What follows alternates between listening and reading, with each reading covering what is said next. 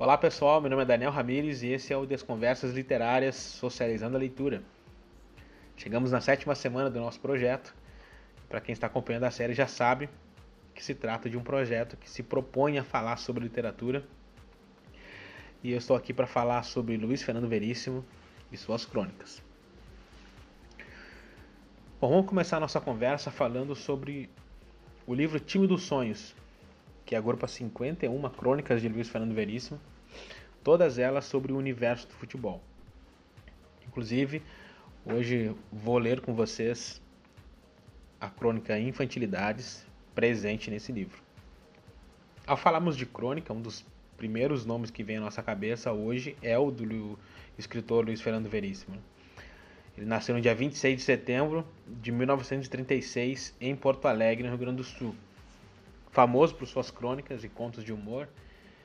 Ele também é jornalista, tradutor, roteirista de programas para televisão e músico.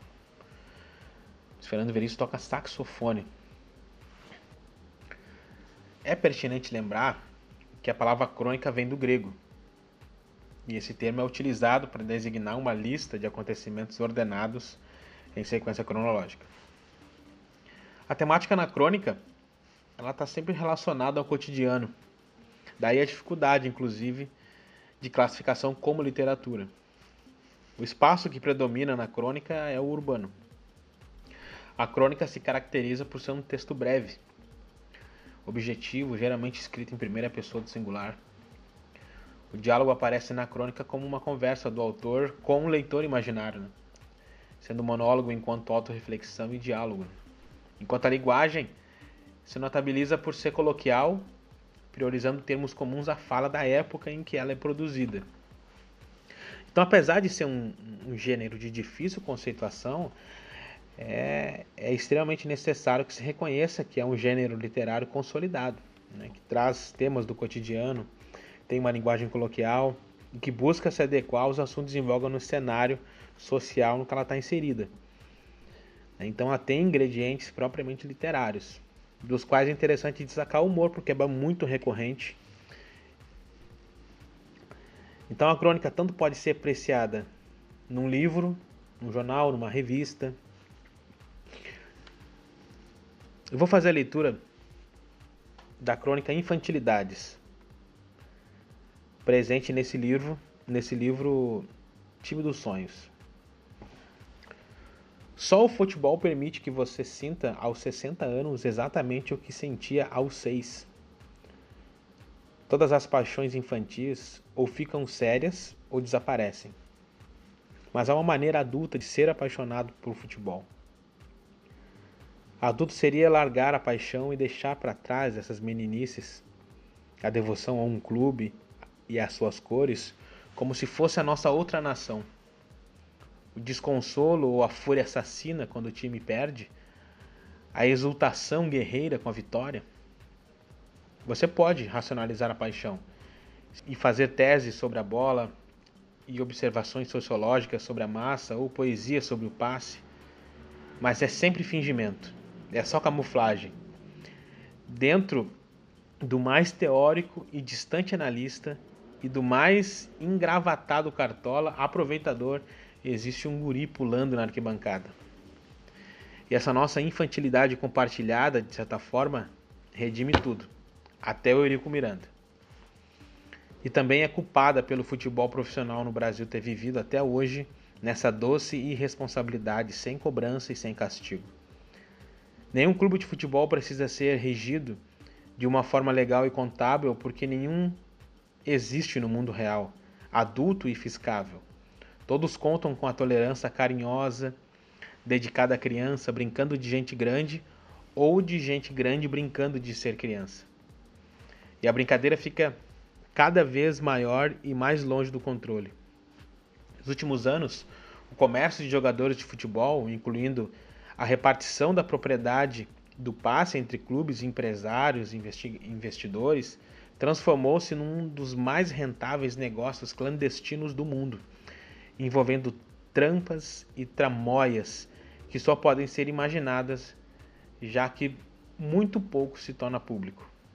É muito saudável, portanto, que finalmente se investigue seriamente os negócios do futebol e se exija comportamento adulto dos responsáveis e correção fiscal e transparência dos clubes.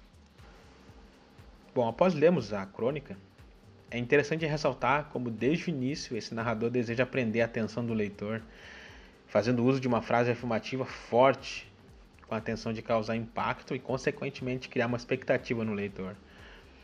A frase em questão é: Só o futebol permite que você sinta aos 60 anos exatamente o que sente aos 6. É uma frase de impacto, né? Afinal, o que na verdade o narrador está dizendo é algo que compreende a vida toda desse narrador, o que gera curiosidade no leitor. Na sequência do texto, o narrador busca comparar de maneira indireta que as paixões infantis ou ficam sérias ou desaparecem. Em outras palavras, segundo esse narrador, as paixões infantis estão sujeitas à mudança, mas a paixão pelo futebol não. Ela não sofre alterações porque é capaz de se manter dos 6 anos até os 60 anos. Ela rompe essa barreira e chega até a fase adulta, como, como verificada no trecho. Mas há uma maneira adulta de ser apaixonada por futebol. Em seguida, esse narrador traça uma linha de pensamento que seria maduro na fase adulta abandonar essas meninices de devoção de torcedor que vivencia as emoções da vitória e da derrota de maneira calorosa, evidenciado no trecho Adulto seria largar a paixão e deixar para trás essas criancices, a devoção a um clube e as suas cores como se fosse a nossa outra nação. O desconsolo ou a fúria assassina quando o time perde e a exultação guerreira com a vitória. Bom, logo após, esse narrador deixa claro que esse sentimento de torcedor não sobrevive nem nos diálogos racionais, pois, segundo ele, não passam de tentativas de camuflagem como fica claro no trecho. Você pode racionalizar a paixão e fazer teses sobre a bola, e observações sociológicas sobre a massa ou poesia sobre o passe, mas é sempre fingimento, é só camuflagem. Dentro do mais teórico e distante analista e do mais engravatado cartola aproveitador, existe um guri pulando na arquibancada. É importante pontuar a maneira bem humorada na referência ao Érico Miranda. Né? O ex-dirigente do Clube Vasco da Gama, que no cenário futebolístico é uma figura controversa. Ou seja, esse sentimento que se preserva da meninice à fase idosa é tão forte, de certa forma compreendido até mesmo numa figura controversa como a do, do Eurico Miranda. Ela acaba sendo aceitável. Então, no trecho final da crônica, é possível notar uma crítica ao modo pelo qual os clubes tratam suas finanças no Brasil e como não são responsabilizados pelos atos negligentes no que diz respeito às atribuições fiscais que todo clube possui. Quando o narrador menciona e esta nossa infantilidade compartilhada de certa forma redime tudo, a crítica muda de tom e escancara de maneira importante as imprudências. O narrador frisa a crítica, se utilizando de palavras que remontam o universo infantil, tais como doce irresponsabilidade sem cobrança e sem castigo. Todos contam com a tolerância carinhosa dedicada à criança brincando de gente grande ou de gente grande brincando de ser criança. E a brincadeira fica cada vez maior e mais longe de controle. No trecho, nos últimos anos, o comércio de jogadores de futebol, incluindo a repartição da propriedade do passe entre clubes, empresários e investidores, formou-se num dos mais rentáveis negócios clandestinos do mundo, envolvendo trampas e tramóias que só podem ser imaginadas, já que muito pouco se torna público.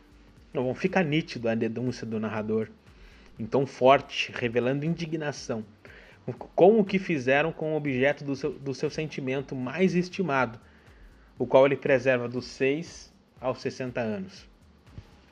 Então, cabe destacar para a forma que a meninice é resignificada na crônica para dar força à crítica, relacionando diretamente um comportamento infantil na administração de grande parte dos clubes brasileiros. E se mostra contente, o narrador se mostra contente com a ideia de uma fiscalização financeira dos clubes. E aí o humor fica por conta da maneira como o narrador aponta e relaciona a infantilidade, a imaturidade dos clubes, mas faz ressalvas de que todo esse rigor não recaia sobre o Internacional, time do coração do Luiz Fernando Veríssimo, e ao Botafogo, time que possui uma simpatia do escritor. Então essa é mais uma amostra de Luiz Fernando Veríssimo como cronista. Sua crônica Infantilidades. Deixo aqui um convite especial para você se inscrever no nosso canal no YouTube das Conversas Literárias. Grande beijo e tchau.